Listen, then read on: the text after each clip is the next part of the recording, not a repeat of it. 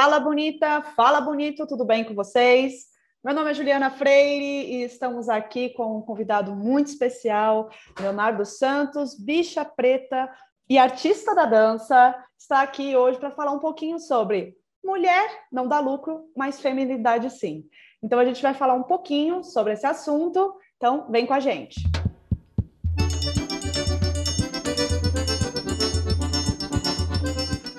Antes da gente começar esse assunto, minha gente, a gente quer agradecer demais aos nossos colaboradores lá do Apoia-se.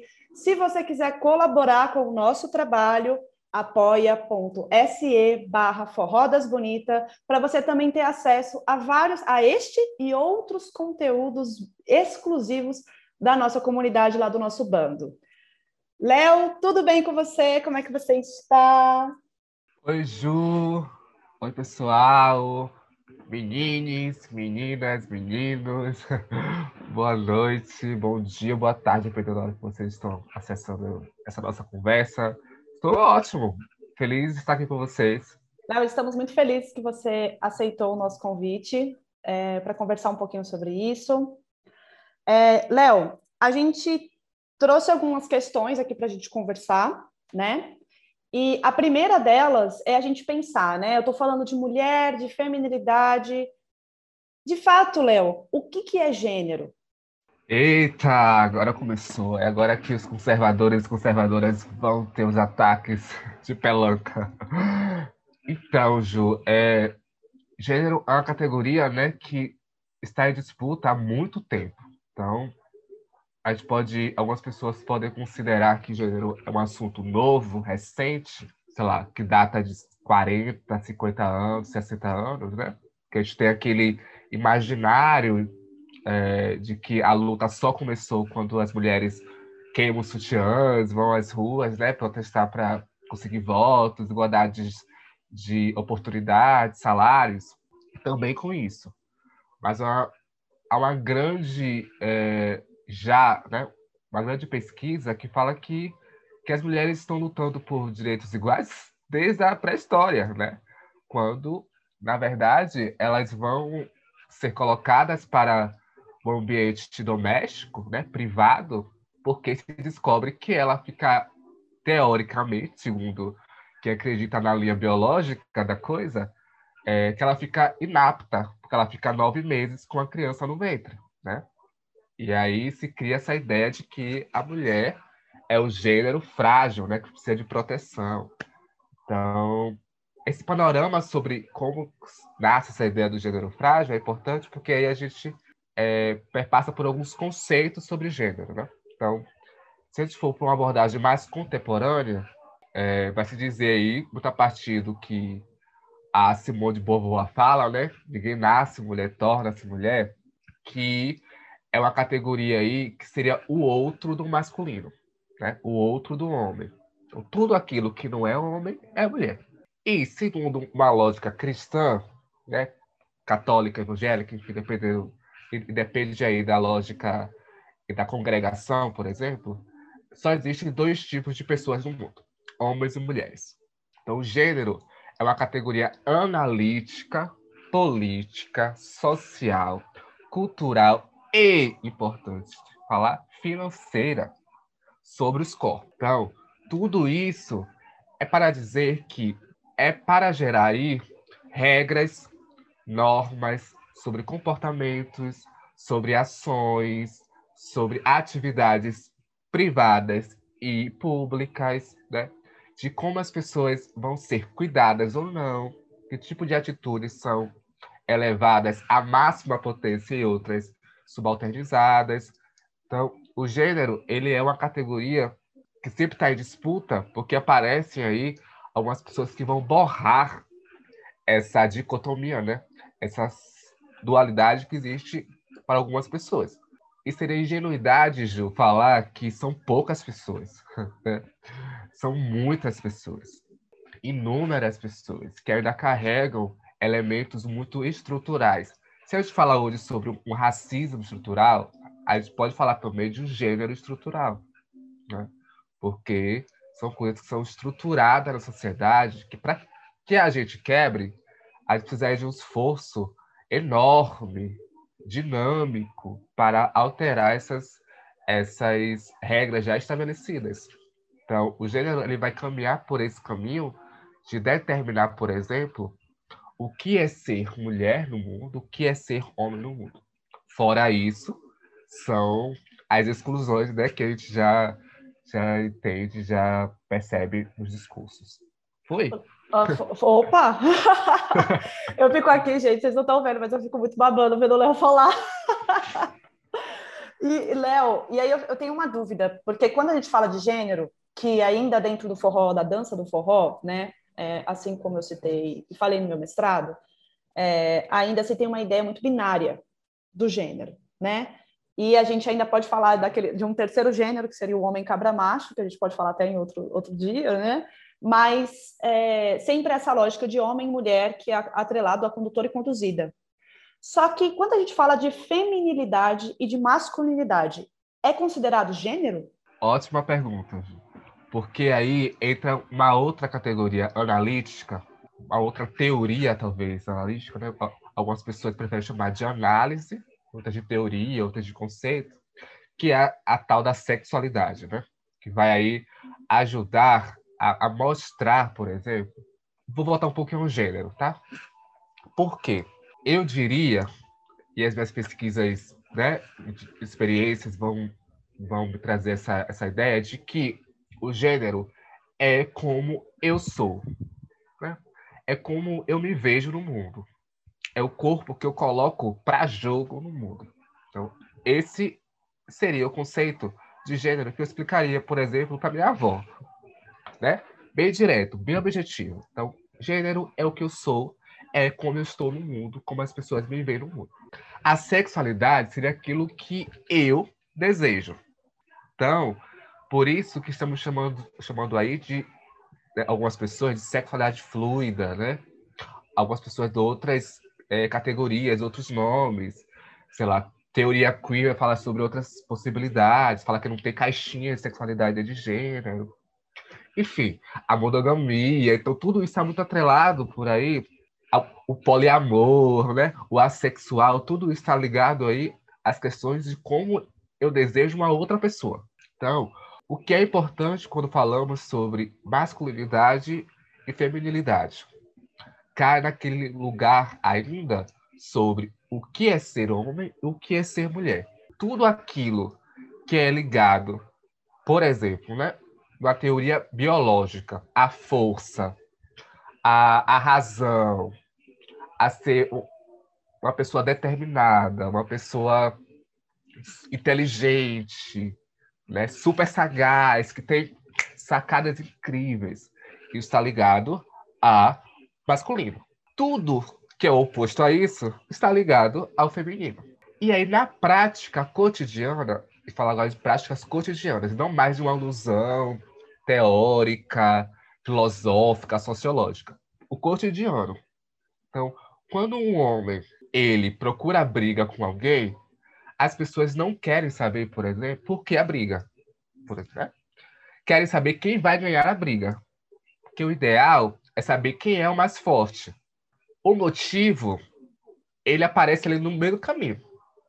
Ah, pode até levantar na hora da, da briga o motivo. Porque, mas não interessa o motivo, às vezes, e a gente percebe isso em reportagens, em conversas, na fofoca, que às vezes é um motivo pífio que vai gerar briga. Mas é importante, se aquela pessoa se ofendeu, ela vá lá, por exemplo, brigar. E a violência é um atributo masculino. Né? Então, o homem consegue as coisas pela força. Quando eu falo sobre o argumento pífio, né, o motivo pífio, na maioria das vezes é ligado a algo feminino, né? Que é quando vai tocar na masculinidade da pessoa, né? Assim, ah, você, por que você é, não limpa uma casa? Ah, porque quem limpa a casa é mulher. Então, e aí os amigos puxam aquele assunto até que a pessoa fique né, para poder brigar, para provar que não é feminino. Então, voltando, esse é um exemplo clássico que eu vou dando sempre quando converso, mas botando uma abordagem mais teórica, né, prática, coisa assim, é, a gente pode dizer que a ideia do femini, feminilidade seria o oposto sempre ao que o masculino prega. Né? Então, é, se o homem é da vida pública, a mulher é da vida privada. Né? E aí, ah, mas Léo, você acabou de falar sobre gênero. Óbvio. Mas ainda assim, quando a gente está performando uma questão de transgênero, por exemplo, é, que é quando esse sistema de masculinidade e feminilidade fica mais apurado, porque essas pessoas vão buscar artifícios, por exemplo, para se parecerem muito mais próximos do que é, em aspas, obviamente, o homem perfeito e a mulher perfeita. E aí vão buscar, por exemplo, esses elementos constituintes das masculinidades e das feminilidades. Então, a, a mulher trans, ela vai tentar, por exemplo, se performar na sociedade como seria, por exemplo, a mulher perfeita, que, segundo a sociedade, é uma mulher cis. Então, peito, aí tem que fazer a cirurgia, tomar hormônios. O homem trans, pela mesma coisa. Arrotar, assediar por alguns lugares, né? Então, tudo isso que, que é característico da masculinidade da feminilidade são, são projetos de conquistas dessas pessoas, por exemplo. É importante lembrar, Léo, você pode me corrigir também, né? Que algumas pessoas trans, elas não, não saem de um binarismo para outro, né? Assim, o Léo está falando de pessoas trans que é, é, homem, mulher, né? Ainda, porque a gente pode ser trans e em, outro, em outros gêneros, né? E é importante frisar isso, tá? É talvez o assunto de agora seja mais específico e a gente esteja direcionando um olhar mais é, mais direto para isso, mas é importante. O, o, o, e também faz um link que está dizendo, né? A gente não precisa performar uma masculinidade tóxica, né? Tá tão aí em voga essa palavra, essa expressão, para ser homem, né? Ou uma feminilidade exacerbada, por exemplo, caricata, por exemplo, para ser mulher. Então, a gente não precisa usar elementos que teoricamente constituem um homem e uma mulher para ser um homem e uma mulher, ou para ser não binário, ou para ser, é, enfim, qualquer outras nomenclaturas que sejam. Então, é importante frisar que a masculinidade e a feminilidade que estamos faz, é, falando hoje está muito atrelada com construções sociais. E é essa narrativa que a gente quer quebrar, de que não precisa colocar essa masculinidade tóxica, né, que machuca não só as pessoas ao redor, mas a, o homem também, né? Aquele homem também, em algum momento, se fragilizado e utiliza disso, por exemplo, para é, fomentar violências, fomentar agressões, né? Porque não sabe lidar com aquela sentimentos que deveriam ser só para as mulheres, por exemplo, né? ou para, nesse caso, para as bichas, para as, as maricas, para os boiolas, viados, todos eles, né? Porque para os gays serve essa feminilidade. Para os homens de verdade, não. Né? Verdade sempre nas aspas, porque como de verdade, ninguém de verdade existe, né? Somos simulacro aí de pessoas. Sim. É, Léo, e aí eu fico pensando, quando você fala nessas, é, nesse contexto de feminilidade e masculinidade, né, como eles estão atrelados à ideia de condutor e conduzido. Por exemplo, né, quando a gente fala de dança 2, no nosso caso aqui, no recorte do forró, que é a linha de pesquisa aqui no Forró das Bonitas, né, e, e a gente vê, por exemplo, trazendo ainda mais para o recorte da feminilidade, é uma feminilidade que ela está não só é, se opondo à masculinidade, né, criando esse complementar, mas também sendo a favor dessa masculinidade. Então, tipo, se a masculinidade é a pessoa que conduz, é a pessoa que indica, que orienta, que dá estrutura, a feminilidade vai ser aquela lógica de que quem não, não bate de frente, que não, entendeu? Que é, é submissa, que não atrapalha, né? Porque aquela pessoa condutor, né? Geralmente e historicamente ocupado por homens, né? Essa função, ela vai ser pensada é, para agir, né? Enquanto ativo e a mulher sempre como passivo. Só que sem aquele passivo, aquele ativo não, não existe. Então é como se aquele passivo fosse uma base para aquela estrutura funcionar. E aí eu queria que você, de repente, falasse um pouco sobre isso, assim, né? Que como que essa feminilidade, ela, para além de ser opressora, né?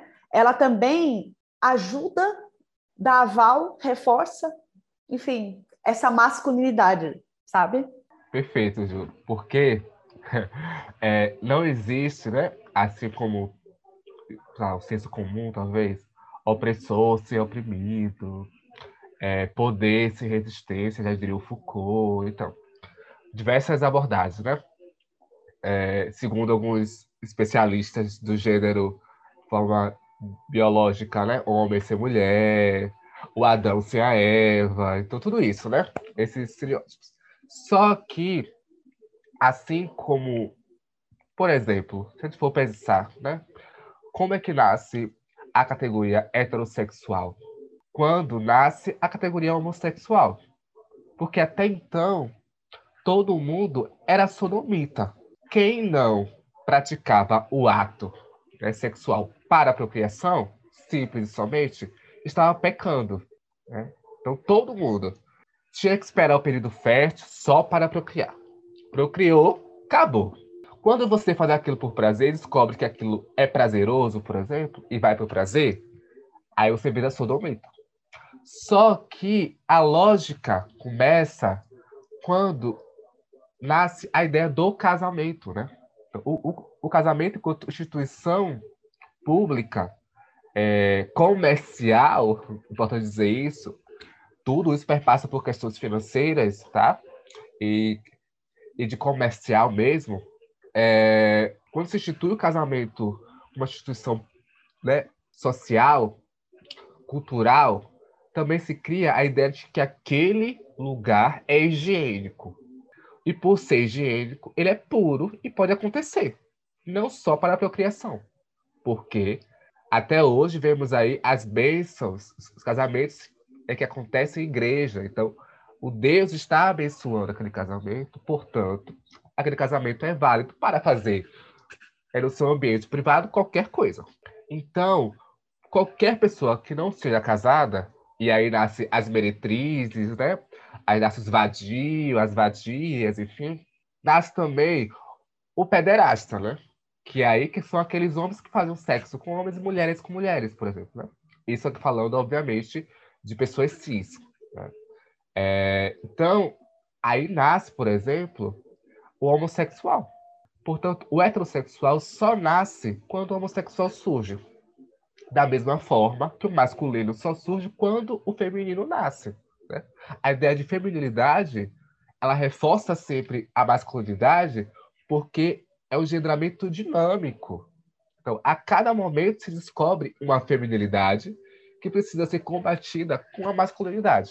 E o que a gente percebe isso na dança de salão, na dança 2, por exemplo. Durante muito tempo, o cavalheiro e a dama reinaram, né, como nomes sinônimos de condutores e conduzidos, por exemplo.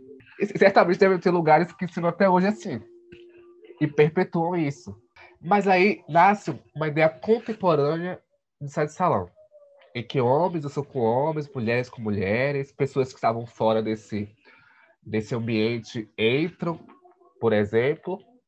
Só que quando é que muda a ideia de masculinidade e feminilidade na dança 2, mesmo em uma dança chamada contemporânea? Para as diferenças, por exemplo.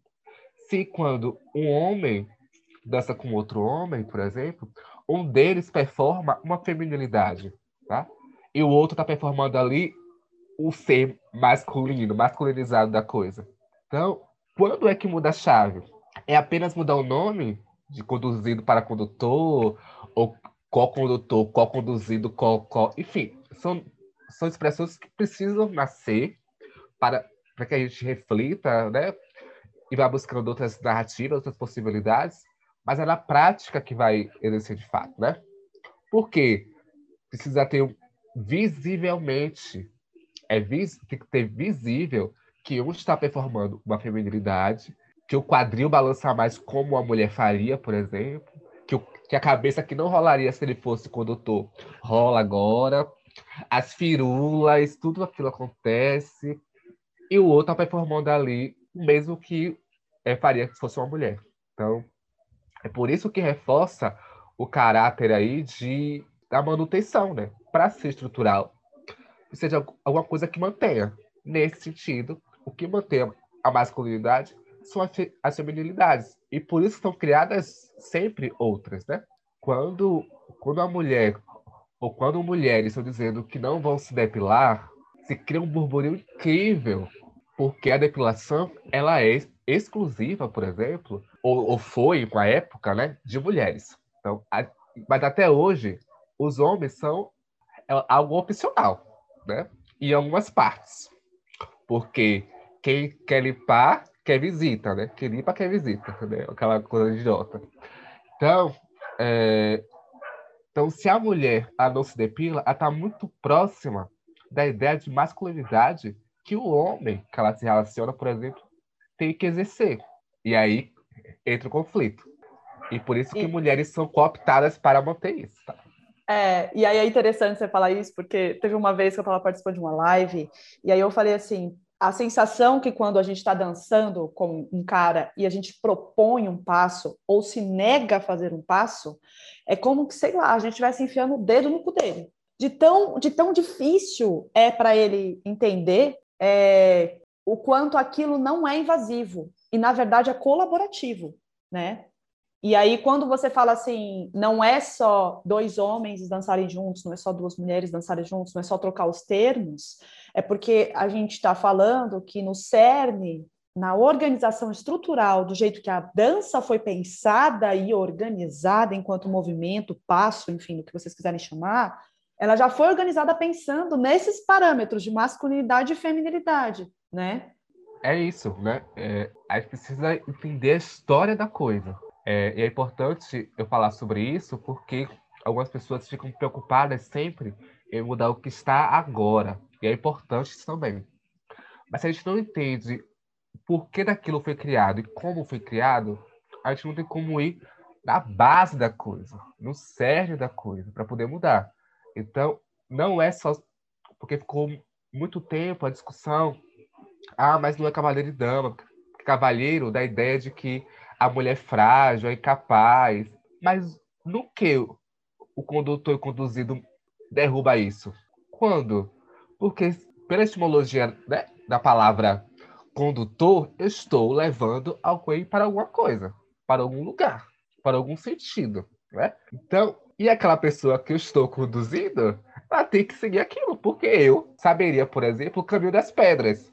Então, eu já sei que direção seguir, porque eu tenho a sabedoria, a inteligência, a sagacidade, tudo que eu falei lá no começo sobre gênero, então está carregando agora. Então, eu tenho essa capacidade biológica, e aí, e aí eu acrescento filosófica né, para algumas pessoas, social, cultural, financeira, de te levar para tal lugar. Então, você tem por obrigação obedecer sem questionar se aquilo é positivo ou não. Então, você não pode simplesmente questionar.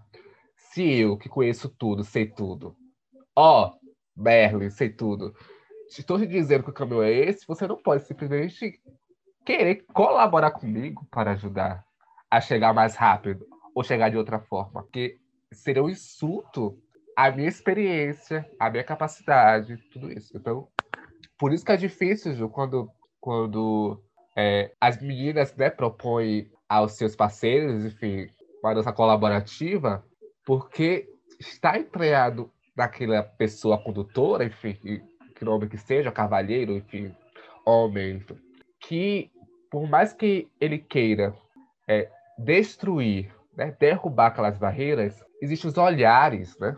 Existe um entorno que vai cobrar dele que ele faça tais coisas. E aí vai credibilidade junto, né? E aí vai a afirmação se é um bom dançarino ou não, se é um bom professor, não.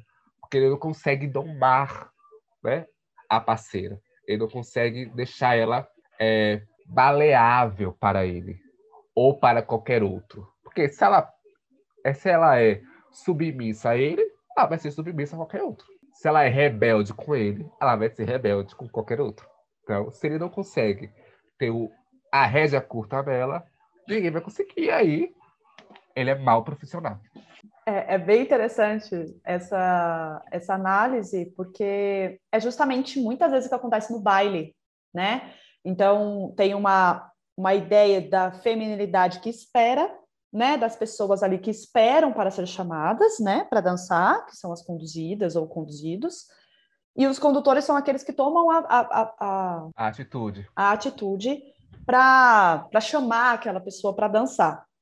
E aí entende-se que o melhor dançarino é aquele que controla de diversas formas diferentes corpos diferentes. Então, e, e a conduzida seria aquela pessoa que, é, de maneira ágil e eficiente, respondesse a esses controles, respondesse a, essa, a, essas, a essas, su, essas sugestões de passo, de movimento, de, de orientação, né? Então, por isso que a gente, trazendo agora, já criando um outro é, para a próxima pergunta, né? Um, um, um elo aqui para a próxima pergunta, é que por isso que é valorizado né, o trabalho do condutor, porque até então parece que é só ele que gere a dança, é só ele que estrutura a dança como um todo. A outra pessoa só acompanha, né?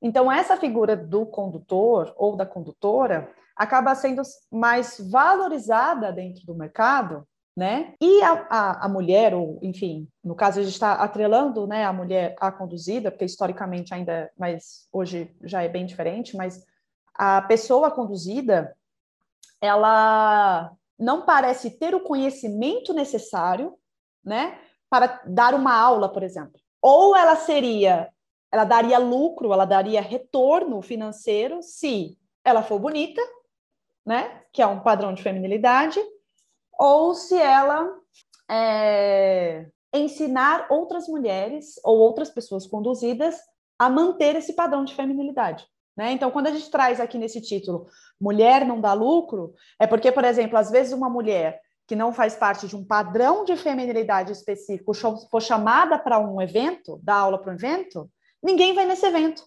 fazer aula com essa mulher. Mas se for uma professora que ela dá check em vários padrões, né? e que ela está dando uma aula de feminilidade para outras mulheres, de repente ela seja mais interessante. Entende? Perfeitamente. Porque isso cai no, na ideia do capitalismo, né? Selvagem, cruel, que, por exemplo, vai dizer que, assim como lá, né, as análises de gênero é, sobre a vida pública do homem e a vida privada da mulher, vai também dizer que quando essa mulher vem a público, né, ela consegue aí alçar algumas conquistas, por exemplo, ela não tem o todo da coisa. Ela tem aquilo que o patriarcado dá, né? Então, o patriarcado não dá tudo. Por isso que até hoje as mulheres lutam por conquistas, né? Porque vão se dando migalhas para que a revolta não seja extensa de fato é, tenha êxito, né? Então vão dando o voto aqui. Daqui a 10 anos é possível que vá estudar à noite, sem supervisão masculina, né? Então tudo tem que ter ali o aval masculino para conseguir alguma coisa. Então... Como é o caso da dança, né? Tipo, o ca... já, já participei de competições que falaram assim: você não pode propor porque você tem que esperar o condutor te dar espaço. Né? Então a gente fica sempre à mercê de esperar este espaço acontecer, né? Para que a gente possa ocupá-lo do jeito que eles é querem isso. que a gente tenha que ocupar. É isso. Então, porque os, se tem a ideia desses esses homens, né? Estamos falando aqui de homens, e eu preciso falar que estamos falando aqui é, seu máximo de homens brancos que têm dinheiro, e que teoricamente seguem uma religião cristã, tá? Eu preciso frisar isso e que às vezes a gente pode achar que, que é muito diferente porque a gente fica achando ah, esses homens que exercem essa masculinidade péssima, ruim, né, controladora, estão sempre inclinados para uma posição política de direita. Não, hein? Não caiam nessa. Não caiam... Aquela, aquele seu amigo, aquela sua amiga, né? é, aquele seu namorado, ficante, irmão, primo, pai, que tem posicionamento político, por exemplo, para a esquerda, até a extrema esquerda, centro-esquerda, né? mais levado aí para os direitos humanos, ainda assim vai performar masculinidades que você acha tão tóxica no outro. Talvez porque esteja próximo dos nossos ideais políticos, sociais, culturais, a gente não enxergue, né? É importante também frisar que, ah, não é só porque o, o homem é gay que ele deixa também de ser e de exercer masculinidade, tá? Dessas maneiras que eu estou dizendo aqui que são ruins, né? Não só, enfim. É, então é importante frisar isso para que a gente não fique no discurso só ah, dos, dos seguidores do Inominável, enfim, essas coisas assim, né? Então, porque senão a gente fica a gente fica polarizado nesse sentido e acaba não percebendo que é mais abrangente do que a gente imagina. Então, a gente fica esperando só aquele que arrota, que é mal educado, que, que puxa o AI-5 novamente, né? intervenção militar, bandeira do Brasil, só esse, mas não. Aquele também que está pedindo é, que a fome acabe, que o preconceito acabe, também está exercendo essas masculinidades. Que ninguém está livre. Voltando às meninas né, que, que são desvalorizadas enquanto estão no seu ato profissional, né? Que é isso que acontece, porque até é esse espaço que é dado, né? Você só pode fazer tal coisa se der espaço. É, é uma conquista, né? Que vem paulatina, né? Bem devagarzinho, porque ninguém perder espaço. Quem tem espaço não quer ceder. a gente poderia falar isso, ainda falando aqui para gênero, né? Para questão de gênero, mas poderia falar sobre raça também, sobre outras questões. Ninguém quer perder espaço conquistado. Então, se você falar assim, ah, eu abri espaço, por exemplo, para minha conduzida Ó, já tenho o conduzido. O pronome é para minha, pronome possessivo, né? A possessão da minha conduzida para dar aula solo, né? Mas aí ela vai dar aula solo para é, mulheres que serão também as conduzidas de outras pessoas. E aí se perpetua né, o, o ciclo de sempre criar pessoas conduzidas nesse sentido, né? Com é, submissão com respostas ágeis, porque tem que estar atenta sempre ao que o condutor está querendo dizer para você, porque senão você é considerada ou rebelde, ou lerda, ou lenta, né? Ou mal profissional, que não sabe, que precisa de, de um tutoramento daquela pessoa, né? É quase isso, né? As mulheres são tutoradas por esses homens. Então, elas nunca são liberadas totalmente. Sempre tem que ter um homem é, para poder dizer assim, ah, aquela ali foi aluna de não sei quem, né? Ali foi parceira de não sei quem, foi namorada de não sei quem, por isso que ela é assim, boa. Então, ela não é boa porque ela estudou, que ela se preocupa, que ela pesquisa, ela é boa porque ela foi parceira de algum homem, ou foi aluna de algum homem. E aí, quando ela vai, é, mesmo quando ela vai performar essa feminilidade, ela precisa ser padrão, né? Ela precisa ter é, não só corpo padrão, mas comportamento padrão. Porque se alguém que está querendo ser conduzido igual a ela, perceber que ela é rebelde, não vai querer. Porque a ideia que a pessoa vai da procura não é ser rebelde, é responder rápido né, ao estímulo. Então, e aí não gera o capital, né? O capital, nesse caso, financeiro, e nem o capital social da coisa. Aí está falando só de questões financeiras, que super importante, né? porque todo mundo precisa se manter é, autônomo, com sua qualidade de vida positiva, mas também o capital social. Quais são as mulheres hoje é, no mundo da dança, especificamente é, dança 2, que tem um capital social relevante, por exemplo? Que quando aparece lá o congresso, o super congresso, ela está lá, por exemplo, é na foto principal, sabe? Então, porque não é somente o hábito de ser bom profissional, né? Aí precisa ser, ter o capital social da coisa. Ela precisa ter aí é, estratégias, caminhos, embasamentos aí, e que infelizmente às vezes vem por ser ex de alguém, ser ex-aluna de alguém, é da escola de não sei quem, que, que mantém o capital dela social alto. Mas depende da forma também que ela trabalha, né? Se ela é uma pessoa é, que responde diretamente aos estímulos e que é submissa, por exemplo, aos estímulos, que não quer nada colaborativo, que acha isso uma palhaçada, por exemplo, ela tem capital social validado pelos homens. Ah, aquela ali é boa, então vá lá, eu indico. Não sei se uma Juliana Freire, por exemplo, É, Com certeza não. Nesse lugar, ela é validada por eles. Porque a Juliana Filho ela vai questionar muitas coisas que, que esse patriarcado do forró, ou do, do samba, ou do, enfim, do, do sul, essa dança a dois, por exemplo, tá querendo manter, né? Que é o topo. Todo mundo quer o topo. Não seremos ingênuos dizer que não quer. Todo Sim. mundo quer. É ver sua arte valorizada, sua pesquisa valorizada. Só que algumas pessoas já têm isso, né? Permitido, mesmo sendo um péssimo profissional um mediano profissional. Sim. Que só copia as outras pessoas. E aí a gente poderia ficar aqui falando de vários exemplos, né? mas vou deixar para outro dia. É, e, é, e isso, né, Léo, ele acaba, toda essa estrutura, né, acaba reverberando em vários outros, aspectos, né? É, então, por exemplo, às vezes quando mulheres ocupam este topo, de repente de conseguirem ser produtoras, de conseguirem ser, né, sei lá, é, coreógrafas, de conseguirem ser professoras, elas contratam outros homens para participar dos eventos. Por quê? Porque quem vai dar lucro para este evento são os homens ou mulheres condutoras. Porque essas mulheres condutoras, elas vão. É, não que eu não ache que elas não sejam importantes, eu acho que é, é uma fenda que o forró não vai superar nunca na vida, as mulheres condutoras, mas que é um lugar ainda de que ela está fazendo porque ela foi autorizada a estar ali, sabe? Né? Então ela, ela está ali porque ela aprendeu com alguém, geralmente com um homem, para ser condutora.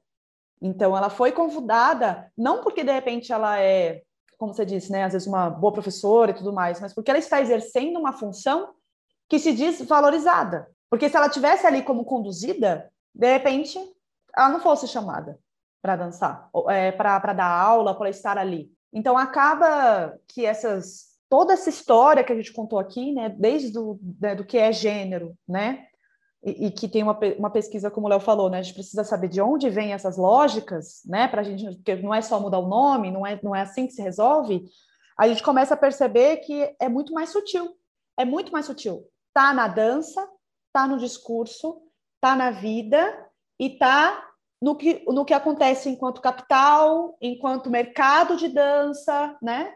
Então, aí vem aquele discurso meritocrático que ah, é só a menina treinar para ela ser uma boa conduzida. E não é. Porque além de ela ser uma boa conduzida, ela tem que ser bonita, ela tem que ser simpática, ela tem que sorrir sempre, ela tem que, entendeu? Aceitar fazer vários trabalhos de graça, né?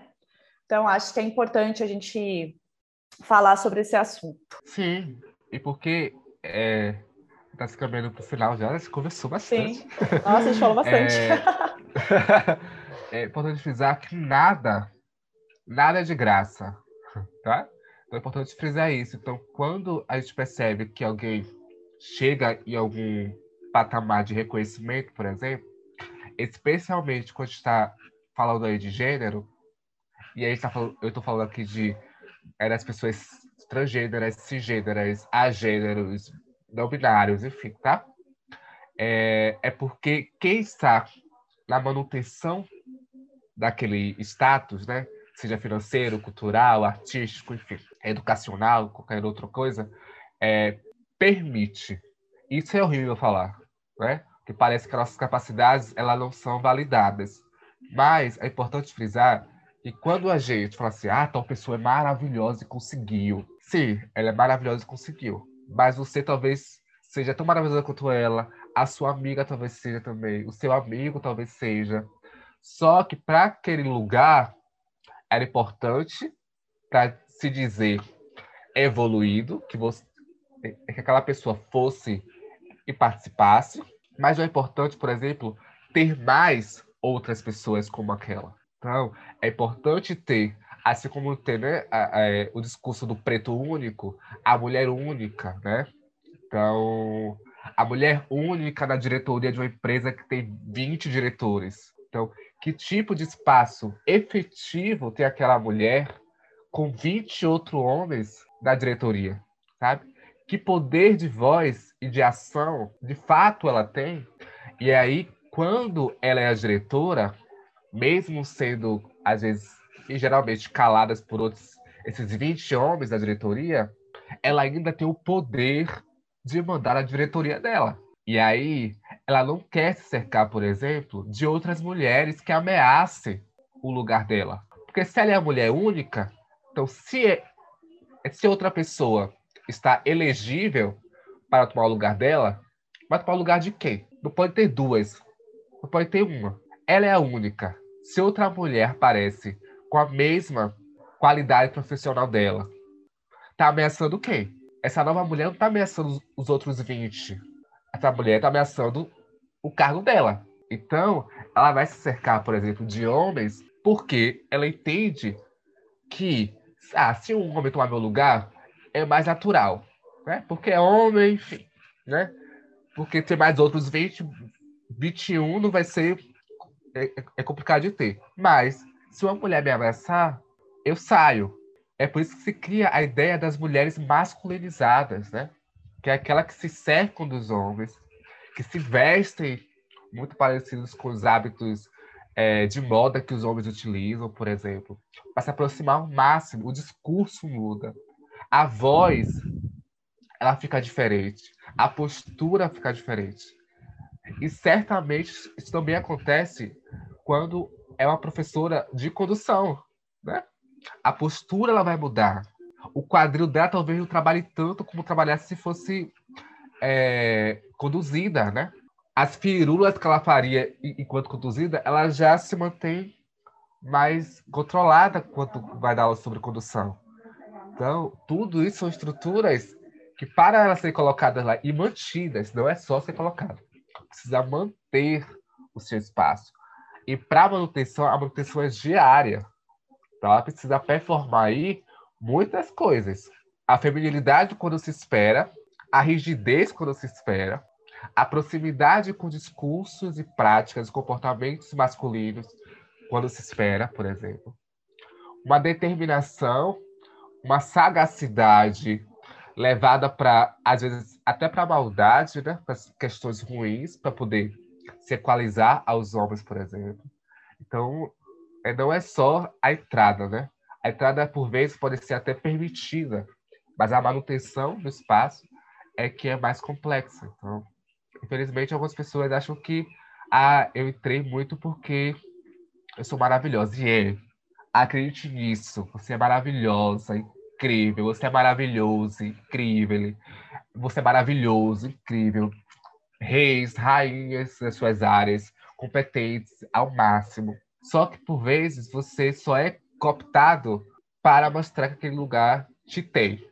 Às vezes, de função, você tem direito na vida, né? Você não faz a mesma coisa todo mundo, mas é importante entender o que é de fato permitido, sabe? Como é que aquela permissão ela é positiva, porque tem esse lado positivo, tá?